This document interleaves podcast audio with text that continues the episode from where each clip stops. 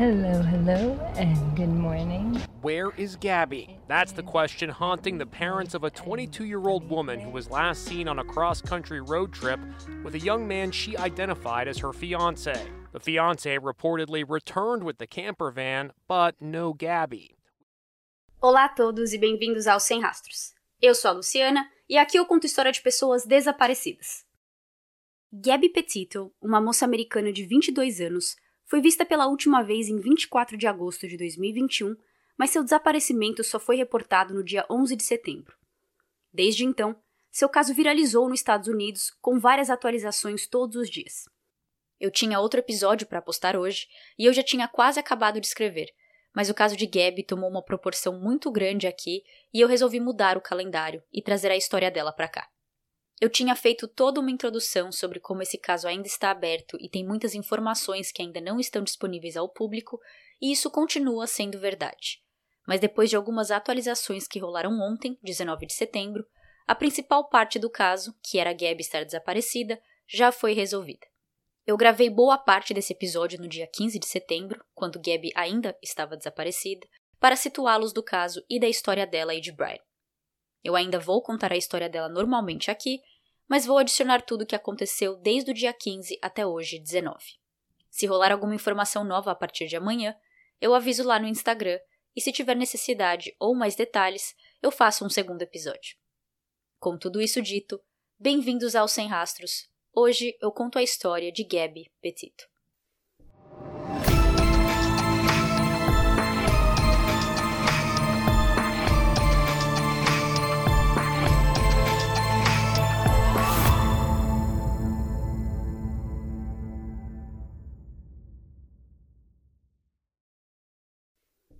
Gabrielle Petito, mais conhecida como Gabby, nasceu no estado de Nova York, mas desde 2019 morava na Flórida com seu noivo, Brian Laundrie. Gabby se formou no colegial em Nova York em 2017 e aproveitou o tempo livre para viajar mais pelo seu próprio país, visitando vários estados americanos. Durante esse tempo, em 2018, ela se reconectou com Brian. Eles estudaram na mesma escola e eram amigos, mas só. Foi em 2018, nesses reencontros, que eles se apaixonaram e começaram a namorar em março de 2019.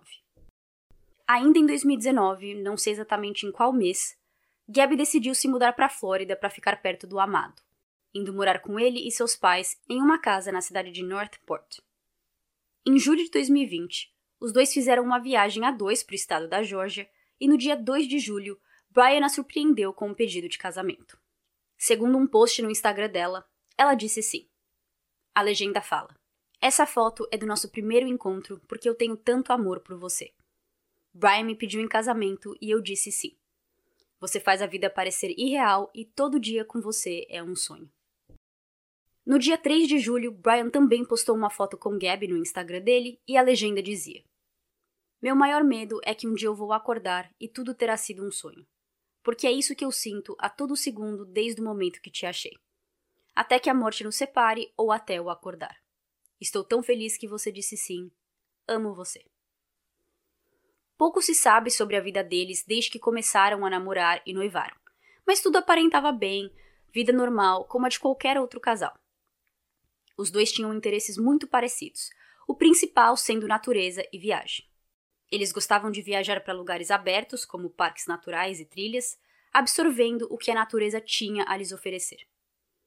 O plano deles era sair para viajar em uma van, que nem vemos muitos casais fazendo no YouTube, e a ideia deles era exatamente a mesma: sair para viajar, morando em uma van e fazendo vlogs dessas viagens. Em 2021, ambos trabalhavam no mesmo supermercado chamado Publix, que é uma rede de mercados que até pouco tempo só existia na Flórida e recentemente começou a abrir em outros estados perto da Flórida então esse não é um nome muito conhecido por habitantes de outros estados americanos. Supermercados têm a reputação de não pagar muito bem, mas com Gabby e Brian morando com os pais dele, o casal conseguiu guardar a maioria de seu salário para poder customizar a van e viajar ainda em 2021. Em junho desse ano, o pai de Gabby, Joseph Petito, se mudou de Nova York para Vero Beach, na Flórida, a três horas de distância de Northport, para ficar mais próximo de sua filha. Gabby não tinha nenhuma família dela morando por perto, já que todos seus parentes estavam em Nova York, então Joseph, junto com sua esposa, madrasta de Gabby, se mudaram para Flórida. Eu não achei exatamente quando que os pais de Gabby se separaram, mas não parece ser algo recente, pois ambos pais já têm novos parceiros. O pai de Gabby tem a nova esposa, a madrasta de Gabby, e a mãe dela, Nicole, usa outro sobrenome, Schmidt, que eu não sei se é o sobrenome dela ou se é o do novo parceiro. Essa mudança do pai vem em um momento um pouco inconveniente para ele se a ideia era realmente ir para a Flórida para ficar com a filha, pois Gabby e Brian estavam prestes a sair de viagem. Ainda em junho, eles se demitiram do supermercado, disseram adeus à vida padrão de morar em casas e pagar contas, se desfizeram de muitos bens materiais e começaram sua aventura dentro de uma pequena van. A primeira parada deles foi em Nova York, onde o irmão mais novo de Gabby estava se formando no colegial no dia 17 de junho.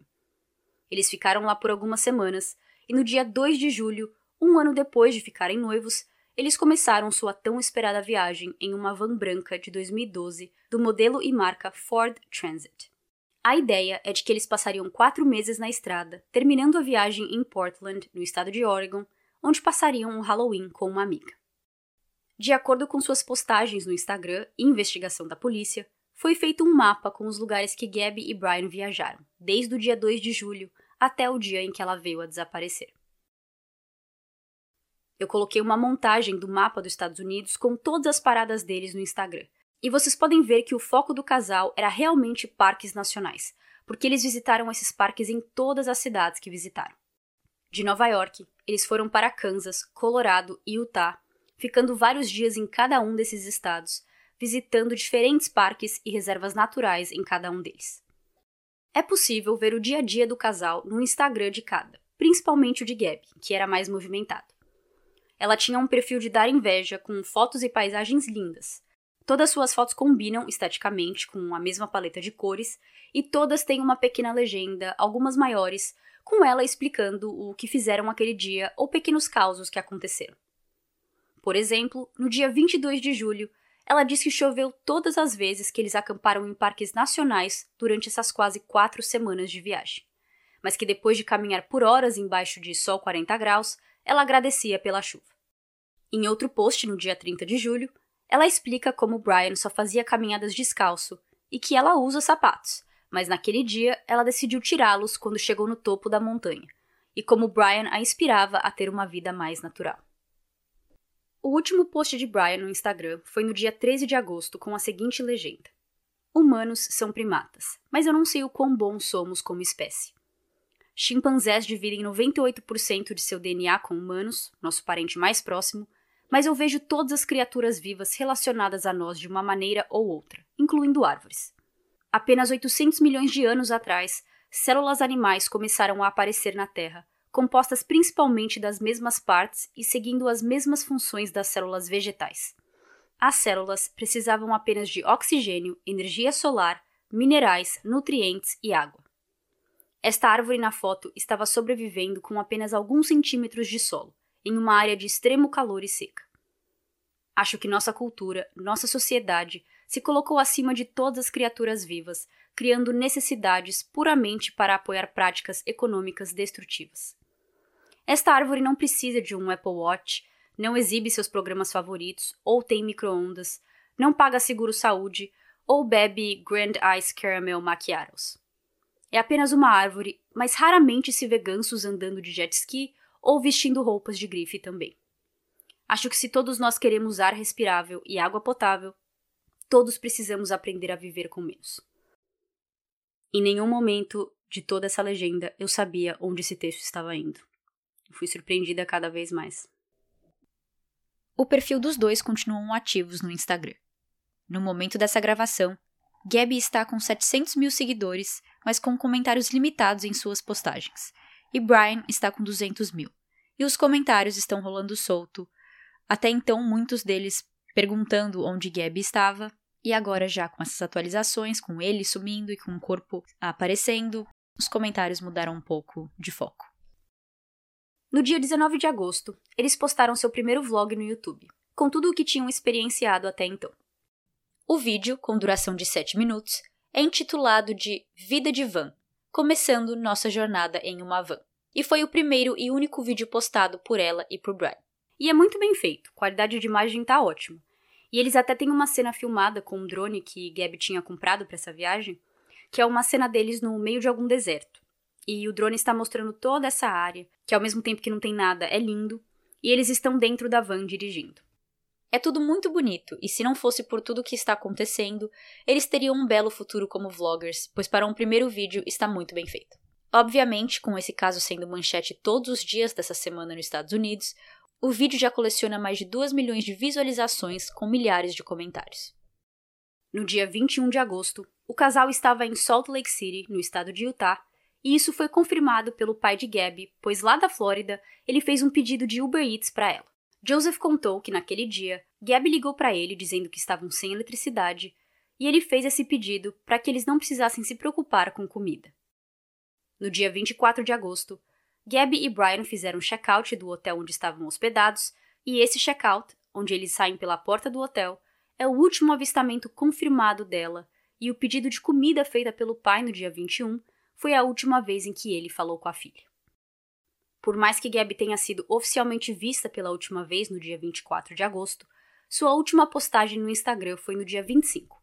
Ela está na frente de uma parede pintada, bem bonita, com uma saia e blusa salto alto, segurando uma abóbora feita de lã. Na legenda, ela escreveu Feliz Halloween e colocou dois emojis. De novo, com a história dela viralizando, esse post tem vários comentários de pessoas que não acreditam que essa postagem tenha sido feita por ela. Porque nós estamos em setembro, por que ela está falando de Halloween, essa é uma das poucas fotos que não tem uma localização adicionada. Ela também está bem arrumadinha, usando um salto nessas fotos, ao contrário da maioria de suas outras fotos, no qual ela está descalça ou com papete, despojada. Um dos comentários com mais likes nessa postagem de Gabby é de uma moça chamada Courtney, e ela diz que reconhece a parede pintada, o mural, que é chamado de Monarch Mural, na cidade de Ogden, ainda em Utah, a menos de uma hora de distância de Salt Lake City, que é onde o casal estava desde o dia 21 de agosto onde o pai fez o pedido do Uber Eats, até o dia 24, quando saíram do hotel.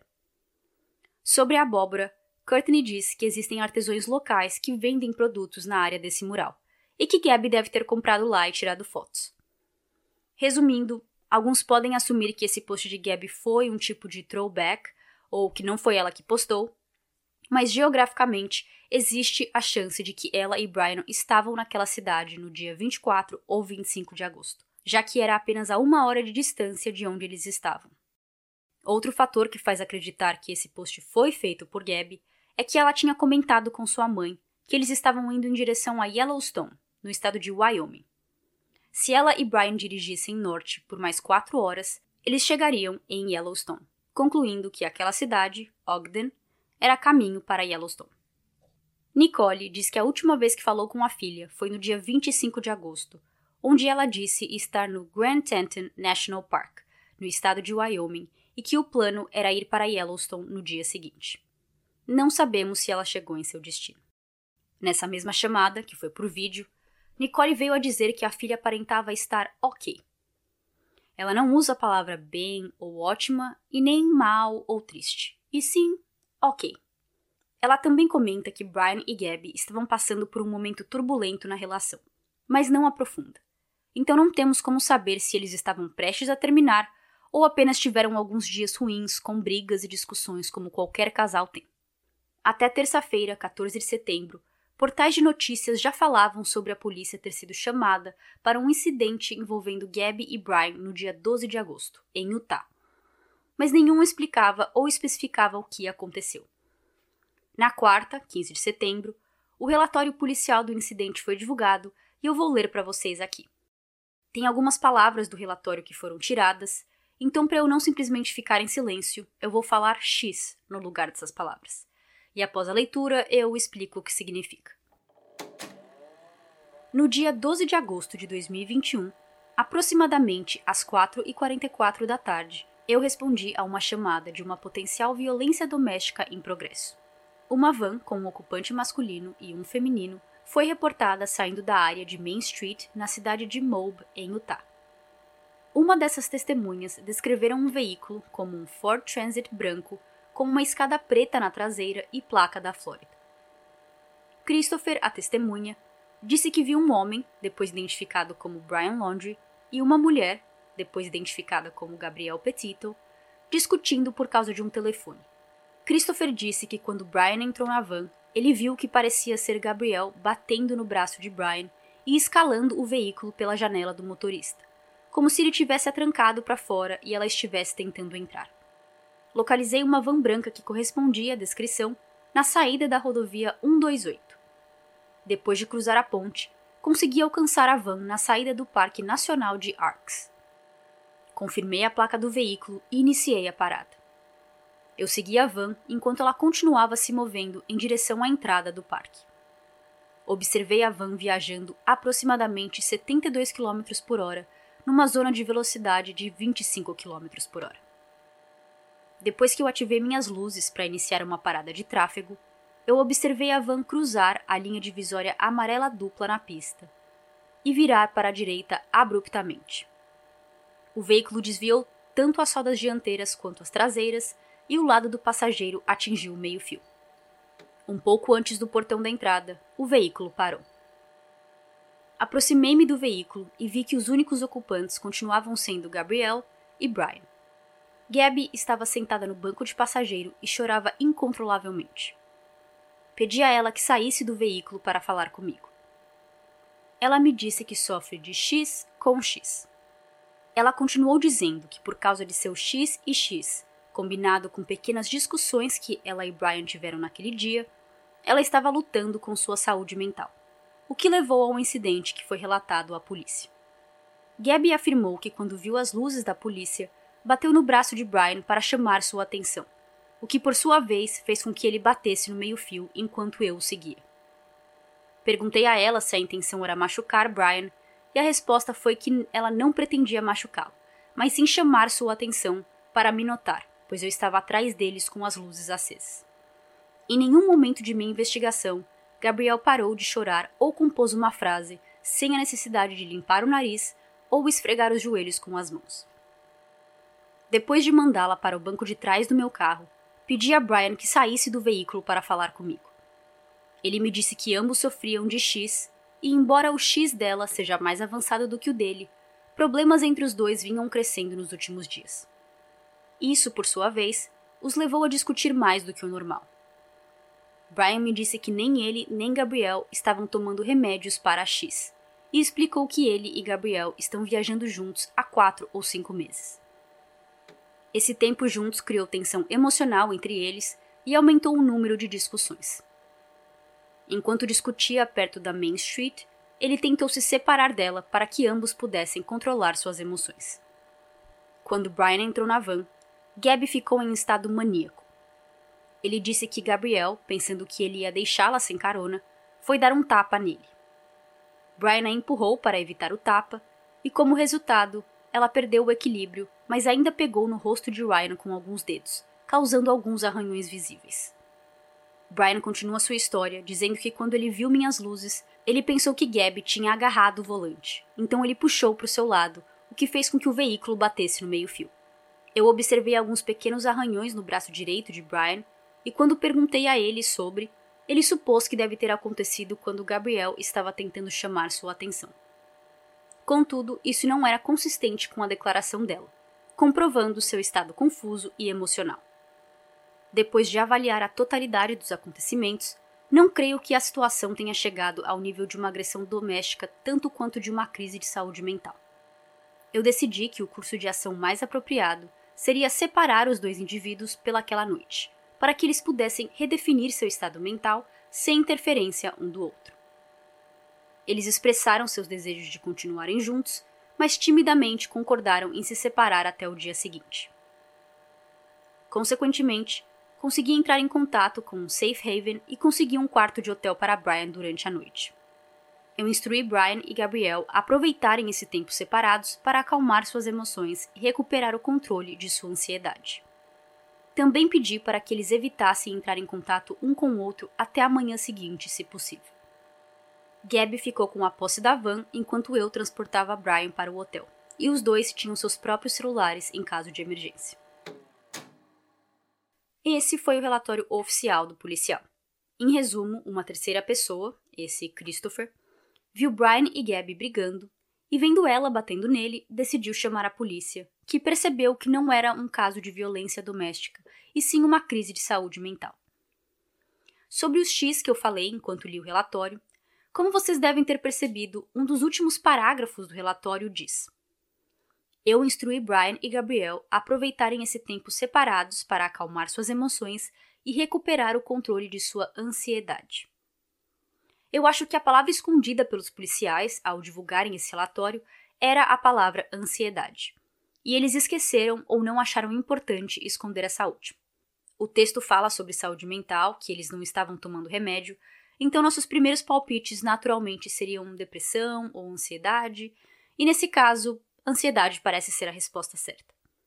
Isso nos mostra que a relação deles não estava indo muito bem, mas que mais do que isso, eles não estavam muito bem já que não estavam tratando de sua saúde mental. Voltando à história e à cronologia, Gabby era próxima de sua família. Ela falava com eles quase todos os dias, se não por vídeo, por chamada, se não por chamada, por texto, mas na maioria das vezes era chamada de voz. A partir do dia 26 de agosto, todas as comunicações de Gabby ficaram em texto. Nicole disse que falou com a filha por mensagem no dia 27 e 30, e depois do dia 30 nunca mais recebeu nada da filha.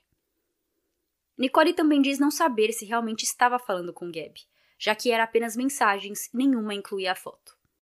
É claro que Nicole achou estranho não receber mais tantos updates da filha, mas como sempre, nossas mentes estão prontas com diversos cenários do porquê algo estranho pode estar acontecendo. Gabby e Brian estavam viajando entre vários estados diferentes, com destinos principais sendo parques nacionais e lugares remotos, então ela achou que eles estavam passando por locais com pouco sinal de telefone, o que dificulta completar ligações de voz ou vídeos de qualidade. Na semana passada, a semana entre 6 a 12 de setembro, foi quando Nicole começou a se preocupar de verdade. Antes de entrar em completo pânico, no dia 10 de setembro, Nicole entrou em contato com Brian e com a mãe dele, perguntando sobre a filha, e eles não responderam. Ela então contatou o departamento de polícia da Flórida, onde Gabi morava, e o de Nova York, onde Gabby nasceu e também morava até 2019. No dia 11 de setembro, a polícia da Flórida fez um boletim de ocorrência para Gabriel Petito, alistando como uma pessoa desaparecida e iniciaram as investigações. Por isso que mesmo com Gabby já estando sumida há quase um mês, a história só chegou na mídia agora, porque foi essa semana que a investigação oficial começou. No dia 1 de setembro, dez dias antes do boletim de ocorrência ser feito, Brian voltou para a casa dos pais, na Flórida. No dia 11, policiais foram na casa de Brian para tentar falar com ele e levar a van para a perícia. Durante essas duas semanas que Gabby estava desaparecida, antes da polícia ser envolvida, Brian não entrou em contato com a família dela sequer uma vez, para falar dela, sobre ela ou demonstrar qualquer preocupação sobre seu paradeiro. E nada mudou desde que ele chegou na Flórida.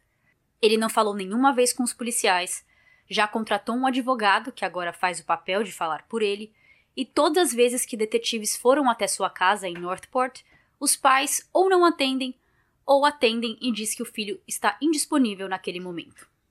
Lembrando que ele e Gabby tinham planos de viajar por quatro meses, de julho até outubro. Aí do nada ele reaparece na Flórida, dois meses antes de quando a viagem tinha data para acabar, sem Gabby, o que quer dizer que ele dirigiu lá de Wyoming até a Flórida sem ela. Chegou em sua casa, se fechou, contratou um advogado e desde então não a visto, por estar ilhado na casa de seus pais. No dia 14 de setembro, através de seu advogado, a família de Brian Laundrie divulgou um comunicado à imprensa. Este é, compreensivelmente, um momento extremamente difícil para a família Petito e a família Laundrie. É nosso entendimento que uma busca pela senhorita Petito foi organizada no Parque Nacional Grand Teton, em Wyoming. Em nome da família Laundrie, é nossa esperança que a busca seja bem sucedida e que a senhorita Petito seja reunida com sua família. Seguindo o conselho do advogado, a família Laundrie permanece em segundo plano nesse momento e não fará mais comentários. A família de Gabby respondeu a esse comunicado, especificamente sobre essa última frase. Mas antes disso, eu quero colocar o áudio de uma entrevista do pai de Gabby depois de ler esse comunicado. My child's somewhere in the continental United States with no phone, no car. No, no, this isn't, it's not as hard on them as on us. Ele diz: O filho deles está em casa. Minha filha está em algum lugar dos Estados Unidos, sem celular, sem carro. Não, não. Isso não é tão difícil para eles quanto é difícil para nós.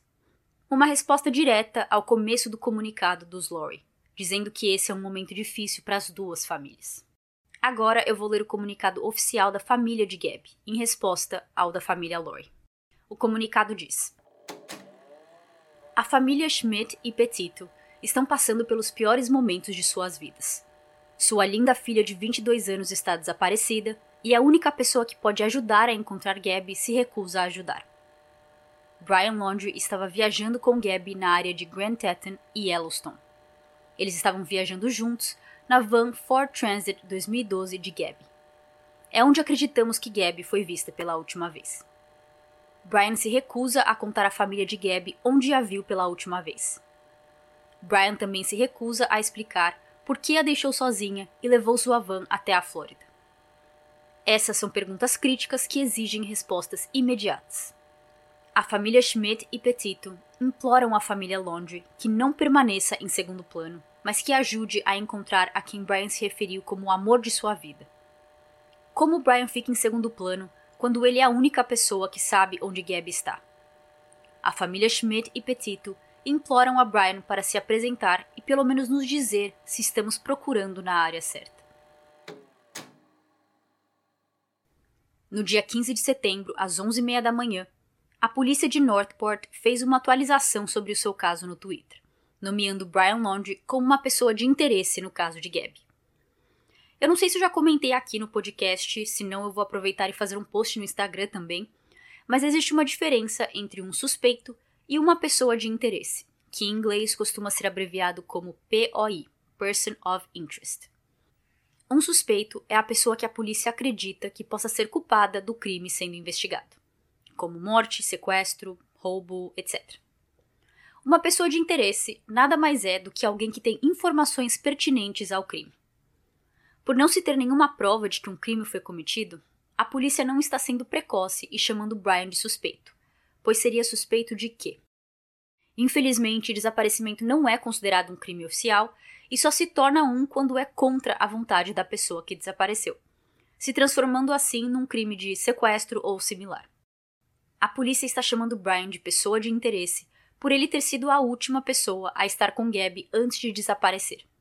Isso não significa que, a qualquer momento, com pistas sendo investigadas, ele não possa ser levado para um nível de suspeito. E eu tô lendo aqui também, parece que pessoas de interesse é um termo americano. Então eu não sei se temos algum termo brasileiro para isso ou se chamamos todo mundo de possíveis suspeitos.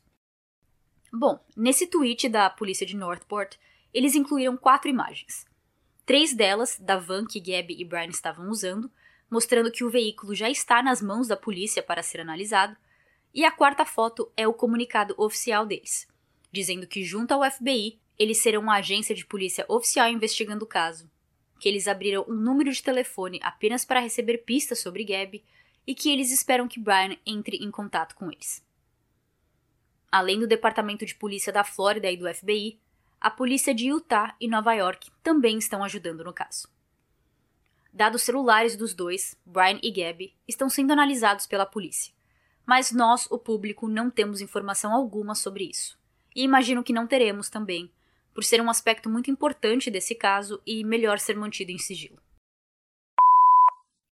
Hoje é 19 de setembro e eu estou aqui adicionando essa parte com as atualizações que aconteceram desde o dia 15. Desde então, o seguinte aconteceu. Nicole, a mãe, deu uma entrevista exclusiva para o site Daily Mail, onde ela fornece informações novas. A bodycam do policial que foi chamado para a briga no dia 12 de agosto foi divulgada. Policiais estão investigando a possibilidade do desaparecimento de Gabby estar conectado a um homicídio duplo. Brian desapareceu e o corpo de Gabby foi encontrado. Deixa eu explicar um a um para vocês. Na entrevista do Daily Mail, Nicole diz que Gabby e Brian tinham cancelado o noivado e voltaram a ser apenas namorados, porque eles sentiram que eram muito novos para se casar, já que Gabby tinha 22 anos e Brian 23. Mas o mais interessante dessa entrevista, e o motivo pelo qual voltei aqui para falar dela, é que em relação ao incidente que aconteceu no dia 12 de agosto, onde a polícia em Utah foi chamada, Brian voltou para a Flórida alguns dias depois desse incidente. E nesses dias, ele e seu pai tiraram as coisas de Gabby da casa dele e colocaram em uma dessas empresas de armazenamento pessoal. Nicole questiona na entrevista onde estão os itens de Gabby e qual a necessidade de fazer isso no meio de uma viagem. Já que dias depois, ele voltou a se encontrar com ela em Utah. Também não sabemos como ele foi até a Flórida de Utah. O mais provável é que ele foi de avião, porque não é acreditado que ele dirigiu a van até a Flórida e deixou Gabby em Utah sozinha, sem meio de transporte. Ainda sobre esse incidente, o tio de Gabby, irmão do padrasto de Gabby, marido de Nicole. Não sei se deu para entender. Então, a Nicole tem um novo marido e esse marido tem um irmão. Então, esse é o tio de Gab. Ele colocou uma foto no Facebook com a legenda: Linha do tempo que minha família tem até agora. A foto é de uma folha de caderno com algumas datas e acontecimentos que ele mesmo escreveu sobre o paradeiro do casal. Tá escrito assim: Doméstica, 12 de agosto. Brian foi para Flórida 17 a 23 de agosto. Deixaram um hotel em Salt Lake City, Utah, 24 de agosto. Grand Teton National Park, 25 de agosto. Contou a um amigo por Snapchat que estava indo para Yellowstone no dia 27 de agosto.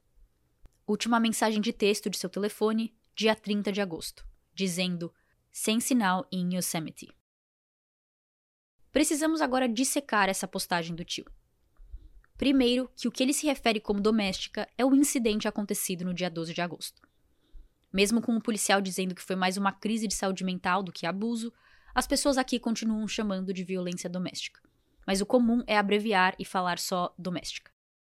Sobre Brian voltar para a Flórida, ainda não se tem provas concretas de que ele estava lá dos dias 17 a 23 de agosto.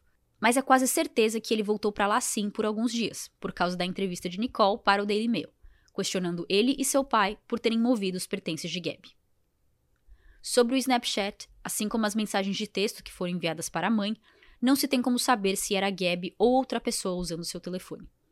E por último, a mensagem que ela teria enviado para a mãe dizendo sem sinal em Yosemite. Nicole ainda não falou em nenhum momento sobre o teor dessa mensagem. Quem falou isso foi o tio. E por mais que eu acredite que possamos confiar nele, por ser irmão do marido dela, isto é, alguém bem próximo da família, devemos também ter cautela. E o motivo pelo qual essa mensagem carrega uma certa importância é porque ela está errada. Yosemite e Yellowstone são dois parques diferentes.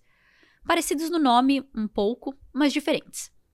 Yellowstone é em Wyoming e Yosemite na Califórnia. Então a dúvida aumenta ainda mais. Será que Gabi enviou essa mensagem e só se confundiu? Ou seu corretor de iPhone corrigiu a palavra para Yosemite? Será que outra pessoa estava usando seu celular? Ou por último, será que essa postagem feita pelo tio é balela? A bodycam do policial no dia 12 de agosto foi divulgada e ela mostra Gabby chorando e Brian explicando que toda a briga começou porque ele entrou na van com os pés sujos. Gabby, que disse para o policial ter transtorno obsessivo compulsivo, começou a brigar com ele sobre os pés. O policial pergunta para Brian se ele quer fazer um boletim de ocorrência de violência doméstica contra Gabby, e Brian diz: Eu não vou fazer um BO porque ela é minha noiva e eu a amo. Só foi uma discussão. Me desculpa por ter sido algo público. Aqui ele usa a palavra noiva e não namorada, o que conflita com o que Nicole disse sobre eles terem desistido do noivado e voltarem a ser namorados. Agora, sobre o homicídio duplo, é uma história e tanto. Um casal de mulheres, Kylie, de 24 anos, e Cristal, de 38, foram encontradas mortas a tiros por amigos, depois de desaparecerem por alguns dias. As duas mulheres estavam casadas há apenas quatro meses e estavam vivendo em uma van e acampando por um tempo. Em 13 de agosto, elas tinham ido acampar em Utah quando mandaram mensagem para amigos comentando sobre um cara creepy, assustador, que estava se comportando estranho no acampamento onde elas estavam e que elas também estavam pensando em se mudar de acampamento por causa dele. Elas até incluíram um comentário, que não sei se era sério ou brincadeira na hora, falando que se elas desaparecessem ou morressem, não ia ser acidente. Elas foram reportadas como desaparecidas depois de não irem ao trabalho por dois dias seguidos, e uma amiga, procurando por elas sozinhas no meio da montanha, achou o corpo delas no dia 18. Ok, e onde Gabby e Brian entram nisso? A briga entre eles no dia 12 de agosto parece que foi na frente do local de trabalho de Kyle, de 24 anos, e que ela estava trabalhando lá naquele momento. Eu, particularmente, não acho que os casos estão conectados e é apenas uma péssima coincidência. Mas a polícia ainda está investigando, dizendo que eles não estão tirando nada como possibilidade, então vamos ver o que vai acontecer. E agora, por último, e o motivo principal pelo qual voltei aqui para gravar, é que no sábado Brian foi dado como desaparecido e no domingo um corpo foi encontrado. No sábado, a polícia de Northport, na Flórida, tweetou que eles estavam conversando com os pais de Brian e que foi escolha deles conversarem. Logo depois, a notícia de que Brian estava sumido começou a ser noticiada. Segundo os pais, eles não vêm desde terça-feira, 14 de setembro, mas a polícia na quinta disse que estavam observando Brian e sabiam onde ele estava, o que agora parece ser mentira. Desde sábado, policiais estão procurando por Brian, o principal local sendo uma reserva perto da casa dele, mas até agora nada. Enquanto isso, outra busca estava sendo feita em Wyoming, perto do Grand Teton National Park, onde é acreditado que Gabby foi visto com vida pela última vez. Até o momento dessa gravação, a polícia e o FBI não foram claros em dizer que sim, esse corpo é 100% de Gabby Petito. Mas eles disseram que bate com a descrição dela, já avisaram aos pais, Nicole e Joe, e já fizeram coletivas de imprensa expressando condolências e pêsames à família. Então, por tudo que sabemos, esse é o corpo de Gabby e ela foi encontrada morta. Do mesmo jeito que não temos certeza absoluta que é Gabby, nós também não sabemos qual o motivo da morte. Joe Petito colocou uma foto de Gabby em seu Facebook, onde ela está posando em um desses murais com asas com ela no meio. Na legenda, Joe escreve: Ela inspirou o mundo. Gabriel Petito tinha 22 anos de idade 1,65m de altura, 50 quilos, cabelos bem loiros e olhos azuis. Pelo que eu consegui ver em suas fotos no Instagram, ela tem seis tatuagens na área do braço, quatro no braço e duas no dedo. Uma delas é a frase Let it be, outra é de uma flor com um triângulo em volta, outra pequena flor dando volta em seu dedo e uma pequena onda do mar perto do pulso. O podcast americano Morbid, um dos mais famosos de true crime, postou o pôster de desaparecida de Gabby em seu Instagram e disse que ela é uma ouvinte do podcast, o que quer dizer que Gabby é uma de nós. Uma vaquinha foi criada no GoFundMe para a família dela poder arcar com qualquer despesa desse processo sofrido. Eles também criaram a página Find Gabby Petito no Facebook, onde eles postam updates e informações sobre ela. Em uma recente entrevista de Joe Petito, ele se pergunta que tipo de amor é esse que Brian tinha por Gabby que ele a deixa sozinha e não ajudou a encontrá-la. Então é isso, pessoal. Agora acabou mesmo. Se tiver mais alguma atualização, eu posto no Instagram e, se necessário, eu faço mais um episódio. Obrigada a todos por ouvirem e acompanharem os Sem Rastros. Vejo vocês no próximo episódio. Gabby, descanse em paz. If you want to help somebody, you help somebody. We need you to tell us what you know. Just please communicate. That's all I'm asking. The one person who can help the most is not talking.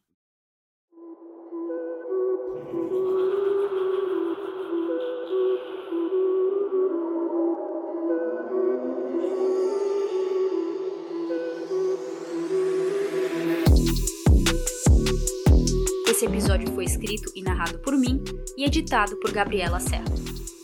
Para fontes de pesquisa, acesse o site www.semrastrospodcast.com. Para fotos, pode acessar o Instagram, semrastrospodcast. E eu também tenho um Telegram do podcast com o mesmo nome, Sem Rastros, onde a gente fala sobre os casos postados aqui e outros. Até o próximo episódio. Tchau, tchau!